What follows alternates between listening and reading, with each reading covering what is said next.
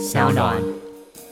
我们现在推动罢免，就是因为他抛弃高雄，抛弃高雄市民，尤其是凯道造势的时候，我们议会总咨询上个会期的总咨询还没结束哦。嗯，对，第二个会期是预算会期，他就完全请假，十月十六就请假，所以提起罢免是对一个不负责任的一个政治人物提出了一个不信任投票。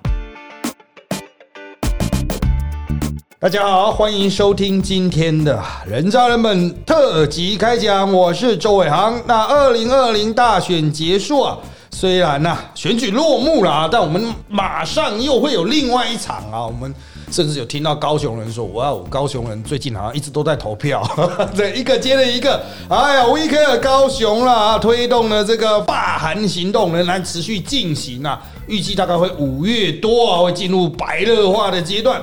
那我们当然就要来讨论一下喽，所以欢迎今天来到我们节目现场的前高雄市文化局长 We Care 高雄的发起人尹力主持人好，各位听众朋友大家好。啊，这个我们就成绩刚刚讲了啊，这个他们说啊。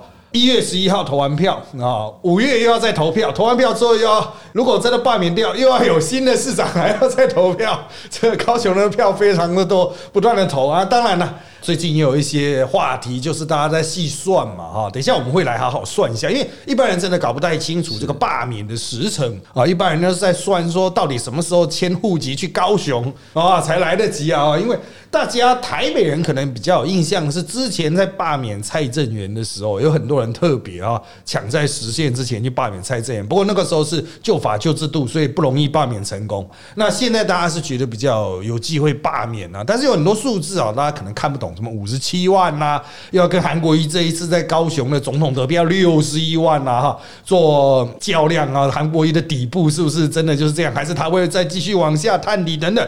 好，那当然，我们今天的主角哈，这个是我们尹力全局长啊。那我们当然要谈一下，就是之前您在这个高市府的这个工作经验啊，其实就像。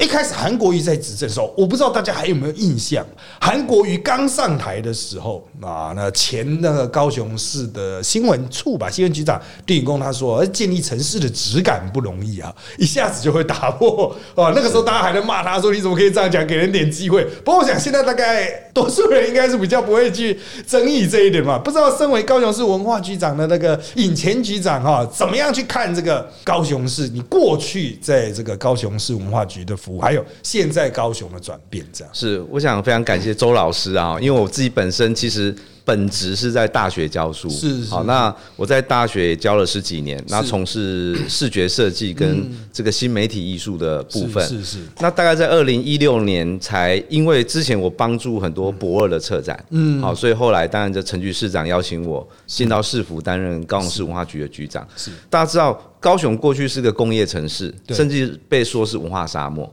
对但是这十年我们很努力在做一些城市的转型嘛，尤其是美学的这个部分对。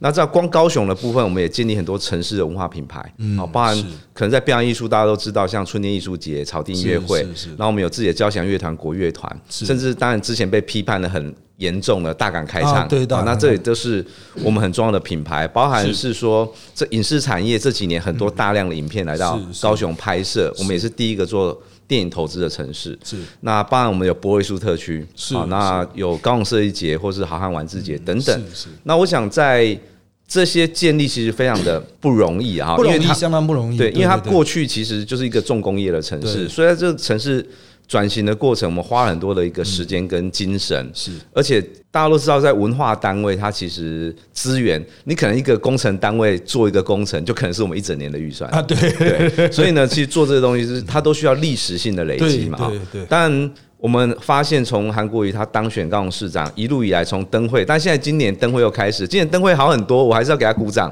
好，我是是。是不要说都是批评，是但是去年那个灯会一出来之后，大家整个惊呆了。啊好，然后呢，呃，不管大港开唱，后来因为查水表被停办，但是他自己办了很多像春娜，把他拉到高雄来办，是。就办毁了。之后有一个不费音乐季，嗯，好，然后也是花了一千多万，结果也是呃效果不对，彰嘛，没什么人参与的样子。对对，所以我想说，在一个城市的一个主导者，他有没有文化美学的眼界，其实对城市的发展有很重要的影响。其实哦，讲到高雄啊，我想啊，像我们这种台北人哈，会跟高雄产生连接，你几乎去问，几乎都是去高雄当兵，对，然后就到凤山那边啊，我那也是就是十几年前的事情了啊，那。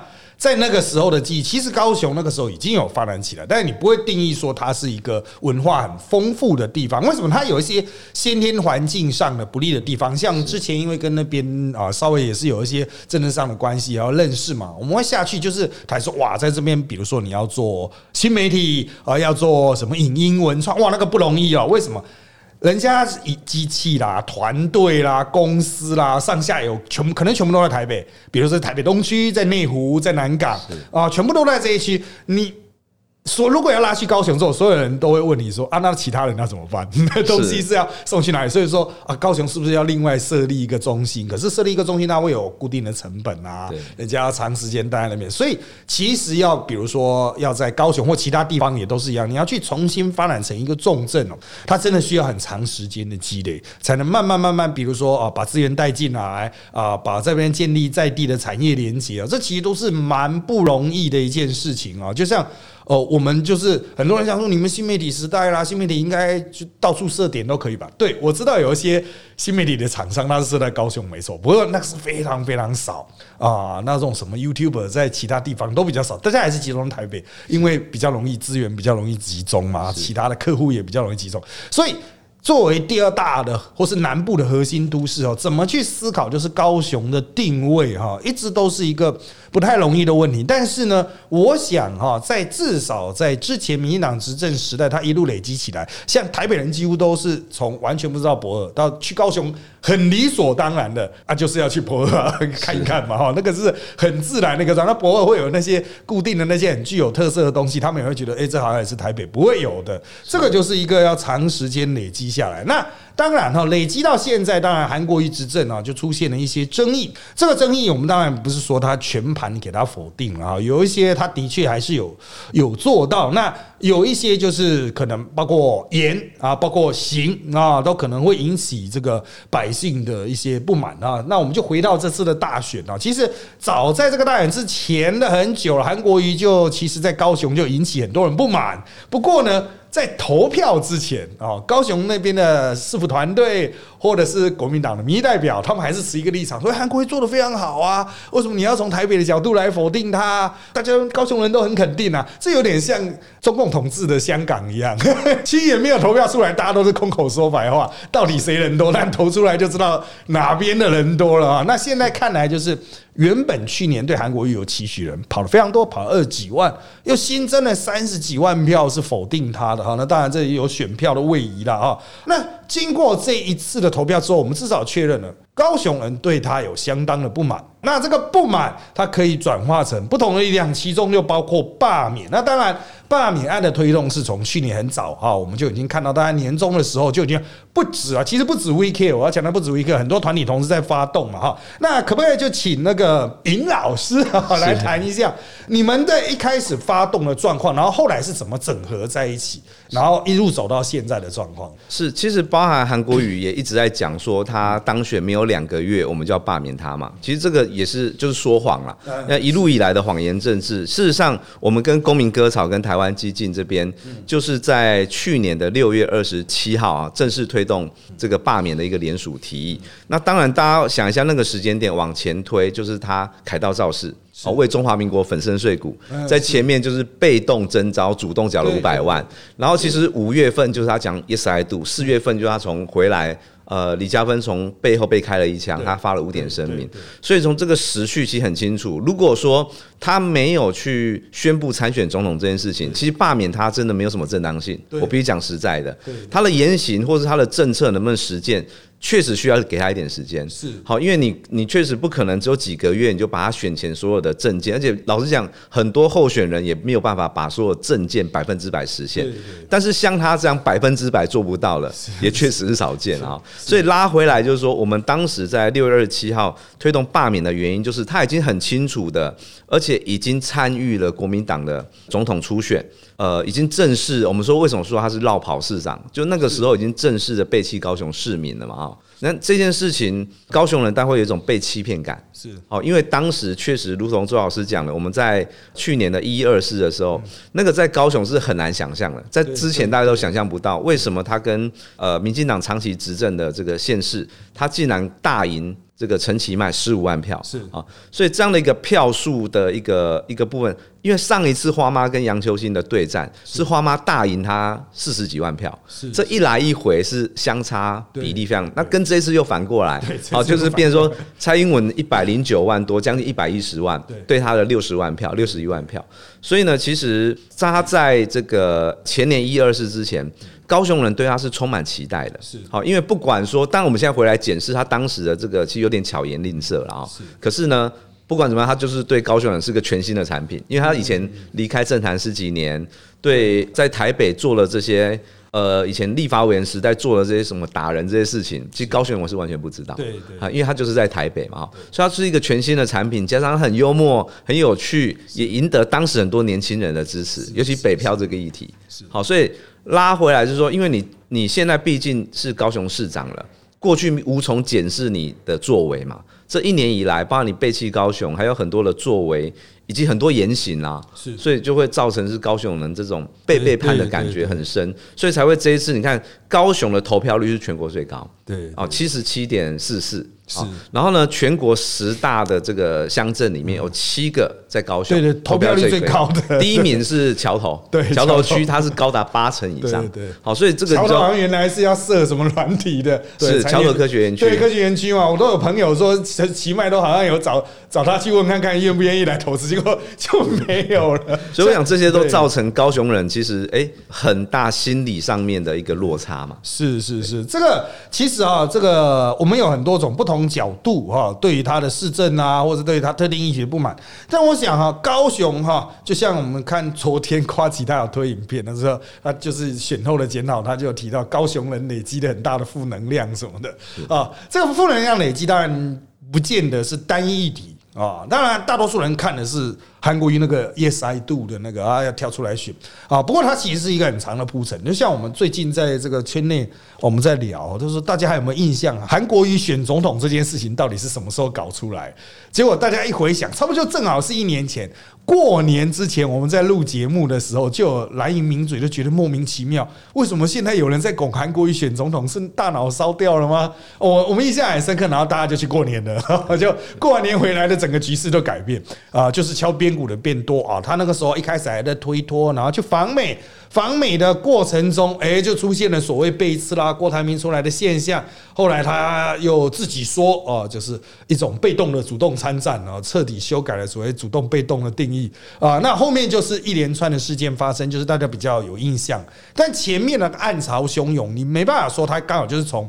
Yes, I do 哈，这里开始决定选总统，其实他有一个很长的铺陈过程。可是，一般百姓就是看到 Yes, I do 了，他就不爽了，然后就是去唱跑调。我想那个算是一个蛮明确的关键。当然，在那之前，他只有半年的时间。老实说，就任何的施政来说，你也是执行前面市场留下的预算，其实。挥洒空间的确不足，但是你可能透过其他的方式去建立市民对你的诚信的。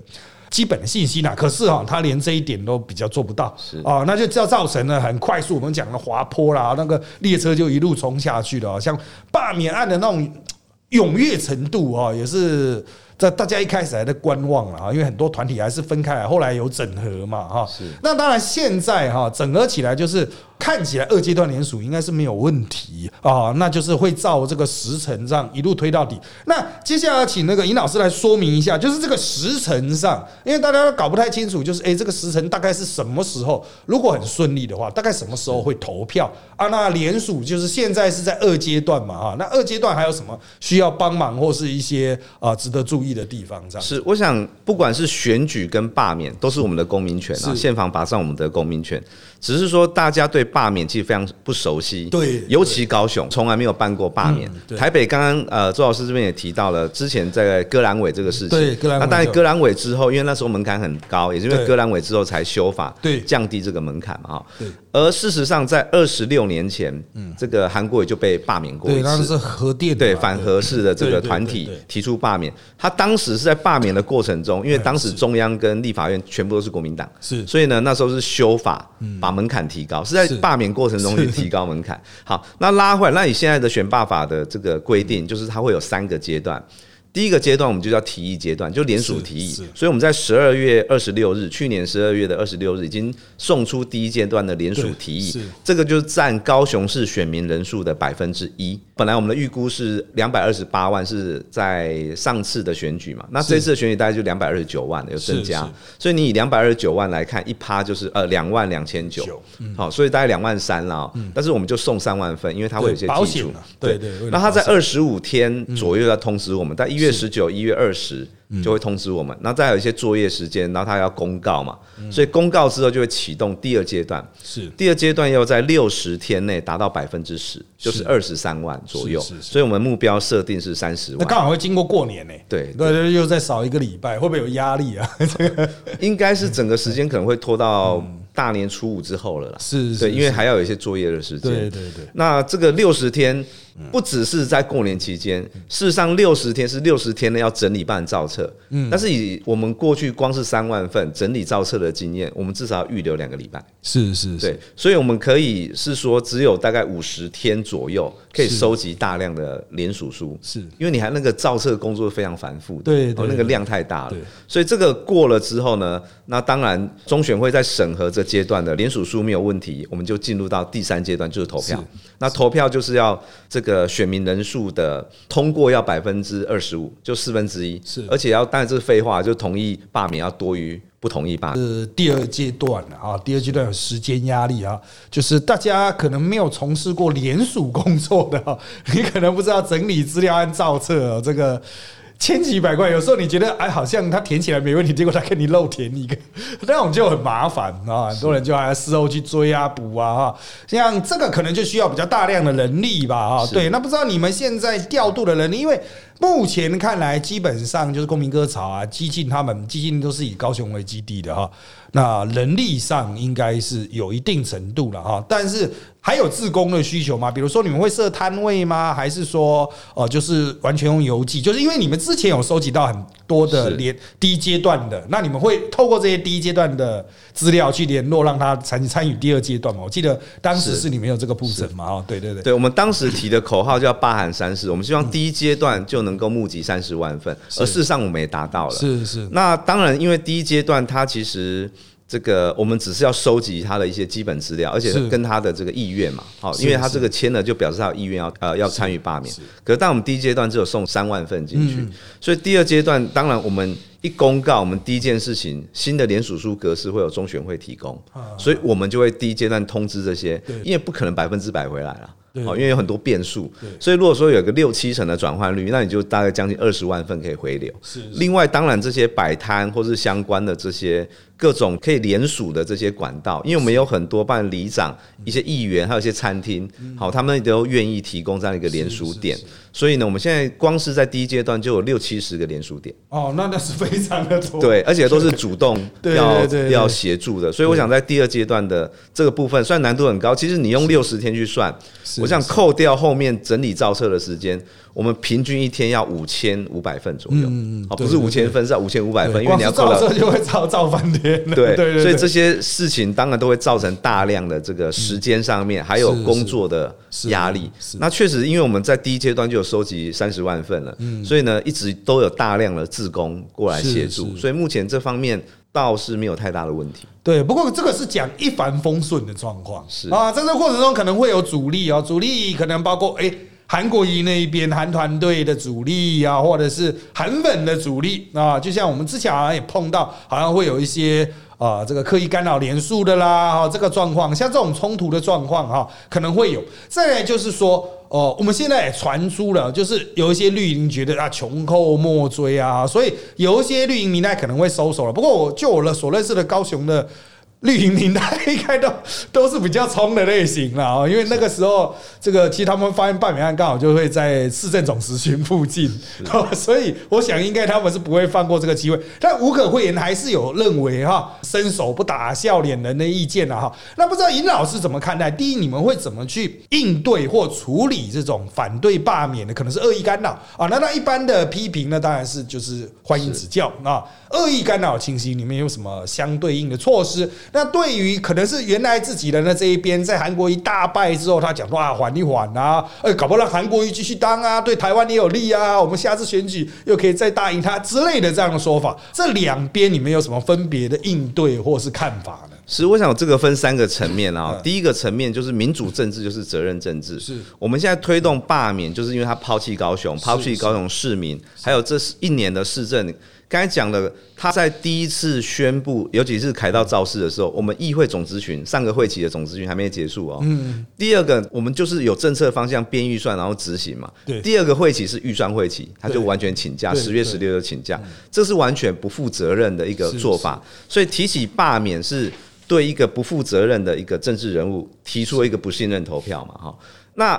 支持罢免跟反对罢免，这都是言论自由的范围。当然 OK，就是说你觉得他很好，你要支持他，这没有问题。但是你可以从这次的投票结果发现，应该是大部分的高雄人不会觉得他很好嘛。对，好，那但他的支持者还是要协助他，或是要做一些在网络上帮他呃美化什么，这都没有问题。是啊，但是当然我们还是尽量呼吁，虽然很难啊，不要谩骂或是人身攻击。是。第三个其实还是制度面的问题。为什么？因为大家知道，真正在执行罢免投票的是高雄市选委会，是接案的是中央选委会，可是真的执行所有的选务工作是这个地方选委会。是，可是呢，照过去的惯例，一般来讲，就是地方选委会的主任委员就是县市首长担任嘛，然后总干事通常都是民政局长担任嘛。所以这个东西确实，我们过去光是我们申请游行，你看它就是反制，而且申请游行之前，它有很多很夸张。当然，公民割草之前要办一些小型的论坛，场地都借不到。哦，对我好像有印象。对，所以他用各种的行政手 段去干扰。对，所以呢，你是政治活动不能进去的，用他的公共至少被挡了七八次。对对对。然后我们的这个游行呢，也不是第一次申请就过。嗯，是。然后后来他在我们一二一这个大游行的时候，他也自己很快就办了一个反制的游行嘛。对。所以呢，他会用什么样的一个手段去驱动他的支持者？好，那我会觉得说，只要你不要动手，嗯，好，你动嘴那都没关系。是是。可是另外一个就是刚讲制度面来讲，我们面对是一个非常不公平的战争。第一个时间压力，第二个在制度上面，我们是公民团体，我们面对是一年一千多亿预算，有几万个员工的高雄市长。再来呢，就是这个选委会。办理的这个呃选务单位的这个机构，却是这个主要的利害人，是。哦主要的利害关系人，所以我们也希望说要回避吧，要回避，这是最基本，因为你就是那个被罢免的主体嘛，而且你跟你所指定的官员还操控整个的这个选委会，我想这个东西都是我们后面刚才讲面临到比较大的挑战。对对对，那当然了哈，这个前几天吧哈，就选后哈，你跟陈柏伟有一起在那边发那个什么啊卖啦福袋是不是？对对对对对，其实还是有动员力啊，就是。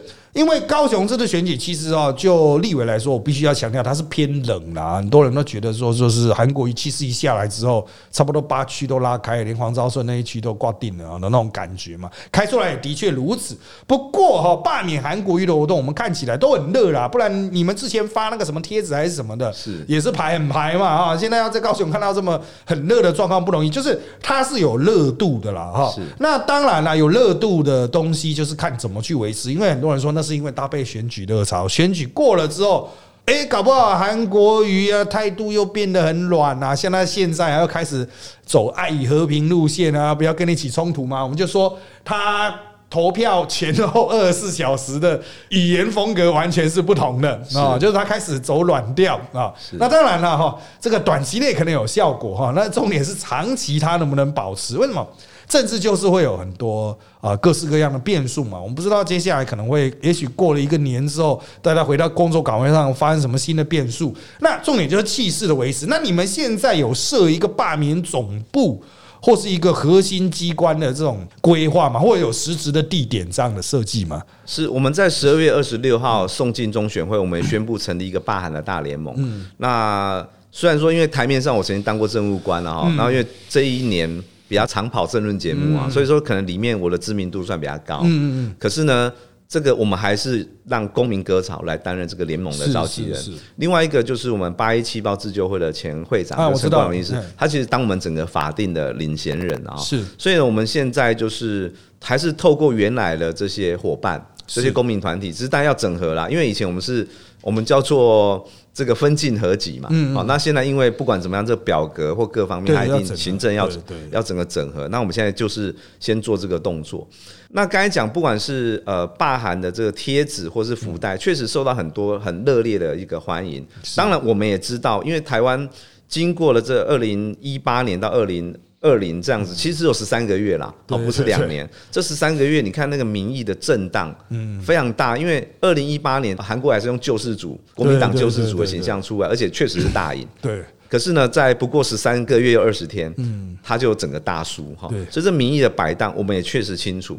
那刚才讲的全扣莫追或和解，某种程度我认同的是，呃，蔡总统讲的没错，我们要勇这跟我们意见不合的人，不管你选举有什么样的那个，可是同时要尊重高雄，因为罢免就是个法定的程序。对对，对我们来讲，我们既然二十六号十二月十六已经启动，我们就坚定的把这程序办完。是是。可是这个过程当然会有很多变数，确实刚才讲了，这个变数就韩国于自己。对，如果说我们在还有五个月才有可能投票，那这个投票的这个最后那个阶段，如果他表现的很好，是，那当然还会得到民意的支持。对对。可他如果还是这样荒腔走板，或是说他现在已经很刻意在演了，对我来讲，已经很刻意在演了。看他能够维系维持准时到什么时候？对。那我觉得说这些呃任何的人的声音我们都听进去，然后我们也很感谢大家对我们的批评跟指教。是。可是我们程序一定要走完嘛？对对。好，那最后就是让高雄人来决定，那照法定的程序，哎，这个真的有超过百分之二十五的人要罢免他，那就尊重民意。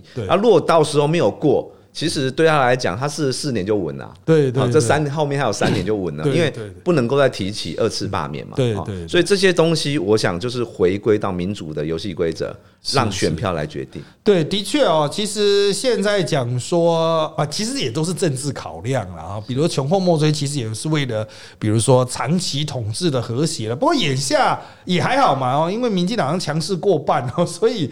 其实也没有什么国内政争的这个因子存在，就像本来大家选前还讲说搞个院长。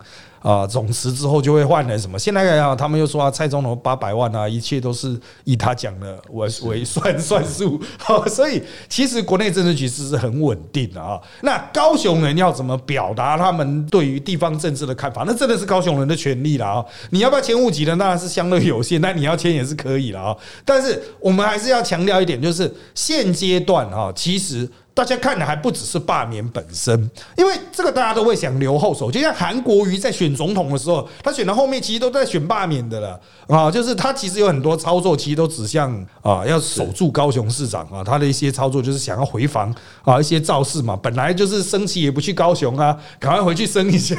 本来造势最后一天也不办高雄，后来赶快回去办一下，他的很多行为都已经是防守。好，那当然总统他这一局失败了，他现在退守。罢免，可是这不是他的终局之战呢？为什么呢？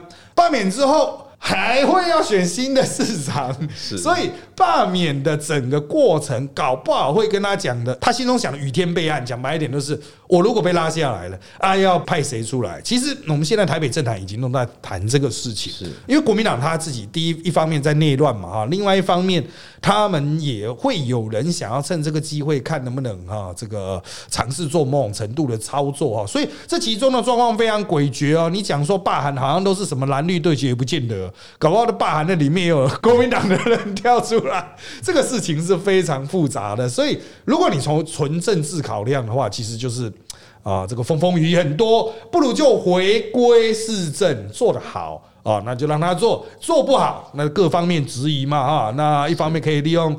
旧有的议会的这个咨询代议事了哈，那另外一方面呢，当然他不去咨询的话，那就只能透过其他的民主政治的选举罢免的手段，这个是没有办法的了哈。不过我们还是选完了啊，可以回归比较客观一点的角度，政治都有攻防了哈。韩国瑜如果这个完全施政的话，高雄现在也是全面燃烧，也不会这么和平啦。也就是说，基本的。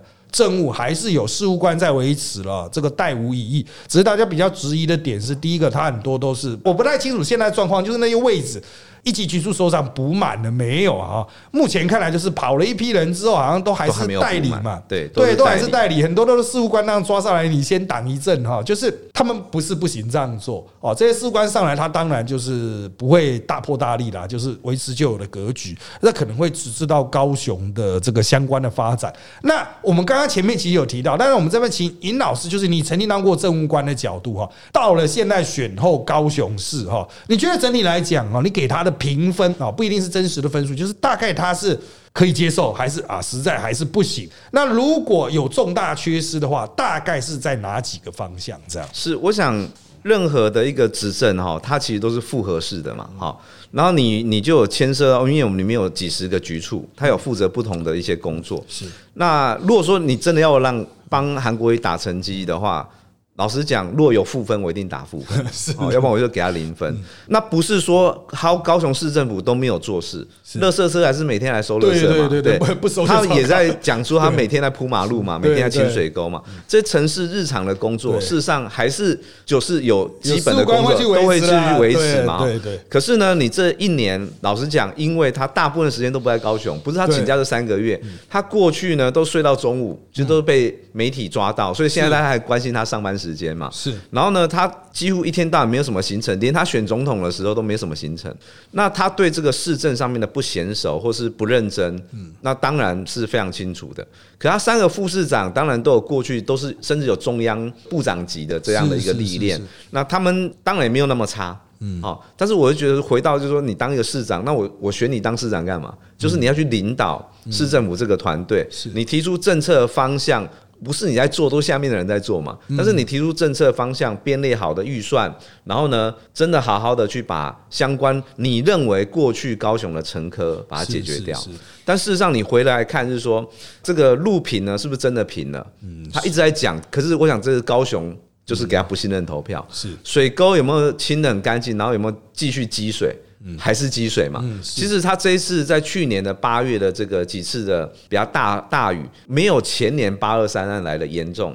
八二三那真的太严重了，所以也因为这样，当然就被很多的批判，甚至他把这些批判，我觉得更严重的把它转成弊案。哦，是是，对，他就是用把就是呃陈局附件，他们的选战的后期策略就是主打所谓他们设定叫陈局贪腐集团。对，我认为这也是接下来他们对抗罢免案的基调。是，对对对，他其实就是讲我们刚才讲了，选举的时候就已经是在为罢免在铺陈，不然你你也不是跟陈局选，你打这个干嘛？对，所以他一直在打这个议题嘛。那当然包含我自己也当过文化局的局长，那我现在是罢免主要台面上的角色之一。是。是，我想请问周老师，在一年多前有听过我吗？我只有在上节目的时候，对对对对，所以表示说，我想我很清楚，我过去都在学校教书，是是。那我在设计领域，可能在这个领域这个圈子人会认识我，是。可是呢，我会有这个全国知名度，当然也是因为罢免这件事情，是是是。那所以说，我对政治的参与其实非常的浅，哦，也不是因为这次的罢免，其实大家应该没有人知道我是谁了，嗯。那文化局刚才也讲了，它也是所有的局处单位里面预算最少，而且文化单位都很可怜，拿个几十万，对，可能拿个几百万的这个预算就哇就不得了，那铺一条马路都是几千万几亿在算。但是你会发现，这几个弊案除了之前针对三千亿录屏、气爆等等，他把它操作成弊案之外，这一年其实都在打我个人嘛。是是。那最近是什么标案啦？然后气爆公共艺术啦，大港开唱啦，流行音乐中心啦。那老实讲，这个东西，我个人呢很生气。好，但是另外一件事，既然我我们来讲嘛，进到厨房就不要怕，嗯嗯，怕热嘛。对，就好像他出来选总统，他被检视他的豪宅案，他王小姐的案子一样的意思。所以拉回来，我的意思说，周老师观察的很清楚，在去年其实六月二十七号我们推动，六月二十九号但记者去堵他麦，他说啊，这是公民权利尊重嘛。他第一阶段是这样讲。过没多久，七月份他说啊，这个是就是小儿科哈，什么蒙古小儿斗鳌拜。嗯可是呢，到了一二二一的时候，他反制，他说我们是民主的遮羞布。是。然后呢，二十六号送出呃罢免联署提议书的说，他是说什么？这是台湾民主政治最扭曲的一页。好，可是呢，他在一月十一败选，一月十二的时候，他说啊，又是。又尊尊重，对，所以当然我们在高雄，我们已经知道说他一定是两面手法了，是。他在台面上他一定要低调。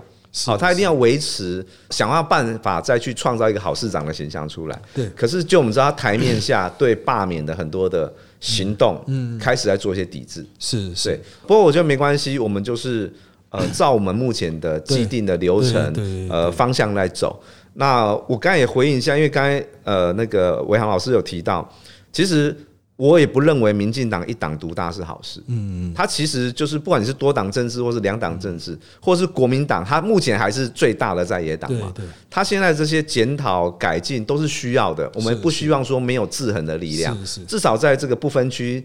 目前是三分天下对，包含小党也占了三成。是是，所以我们都希望台湾的民主政治是应该有监督制衡的方式。只是说因为你韩国也实在太夸张了，所以变成说让蔡总统拿到那么多的选票，这个其实对民主政治长期发展都不是太好的一个方向。对对对，的确啊，就是其实当然了，所有的政治人物不论级别啦，哈，都是应该受到监督。可是，一般百姓当然可能不太了解哈。就像有些人觉得韩国瑜做的还算不错啊，你看路灯还有亮啦，垃圾都车都还有收。像我们啊接触政治二十几年，我们都清楚知道，政府有一个基本的运作哈，这个原则上政治人物不太会去破坏它，因为它就是事务官去如常执行，就算预算没有过，他还是继续执行哦。你要到垃圾车真的不来收，那这个是已经到了个层级大战的程度。好，所以原则上，垃圾车还有路灯啊、会不会亮，红绿灯会不会正常运作，这是观察这个市政最低标。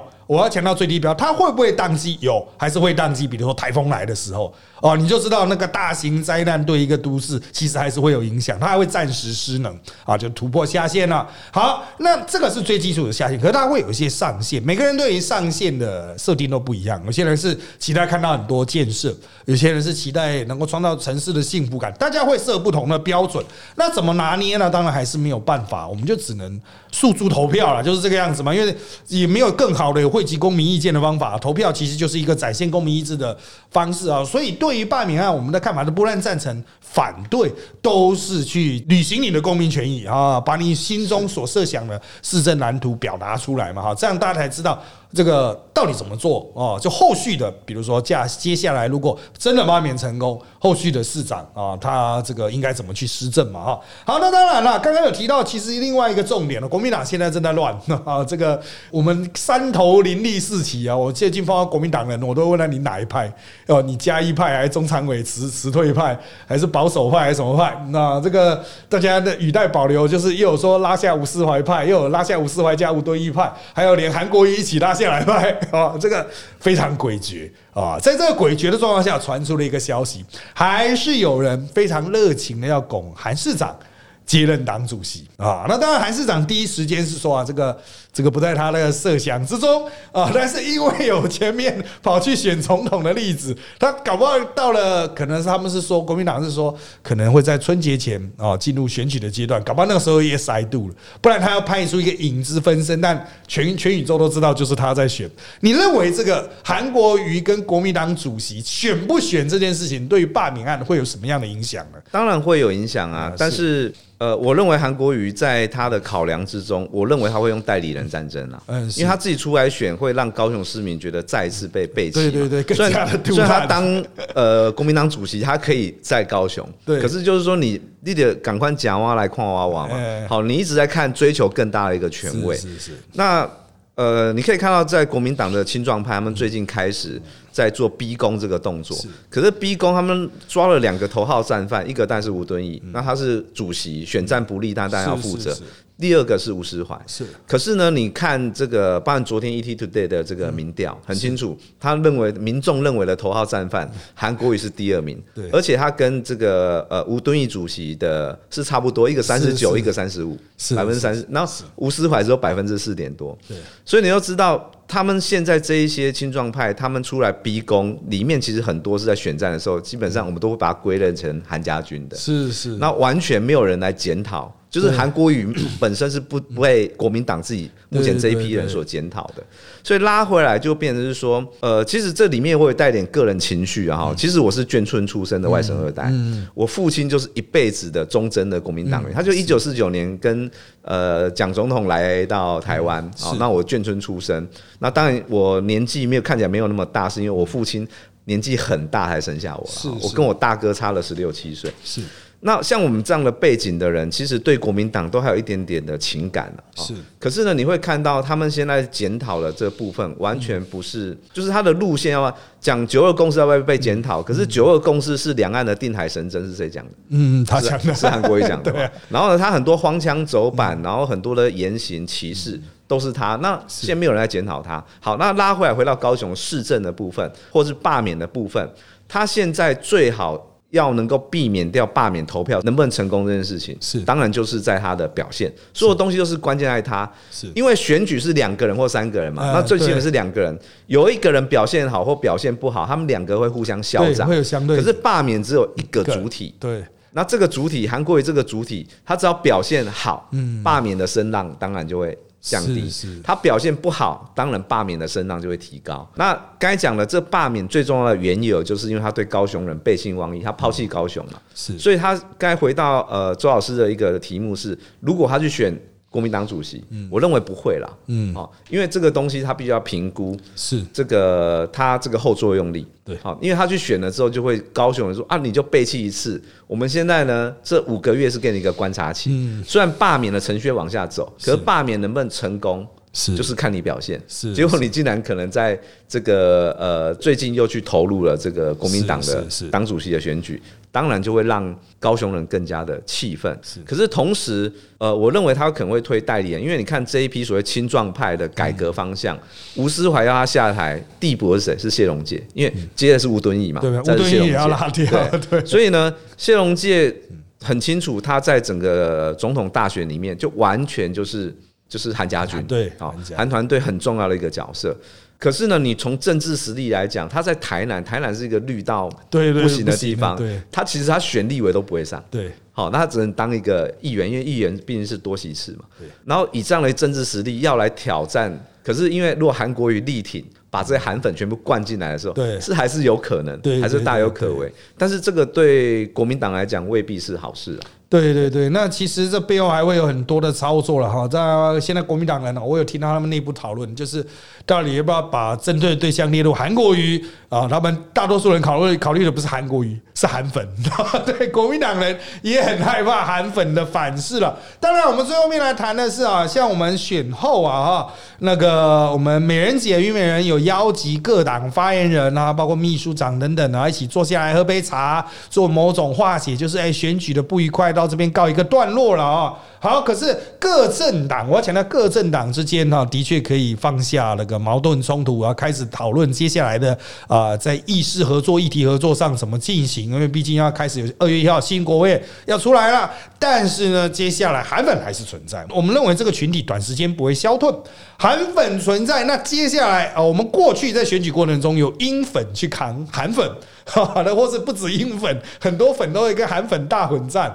好，可是接下来啊，就变成是你们要独扛全台湾的韩粉的啊，那么韩粉可能会集结在高雄就来护主了啊。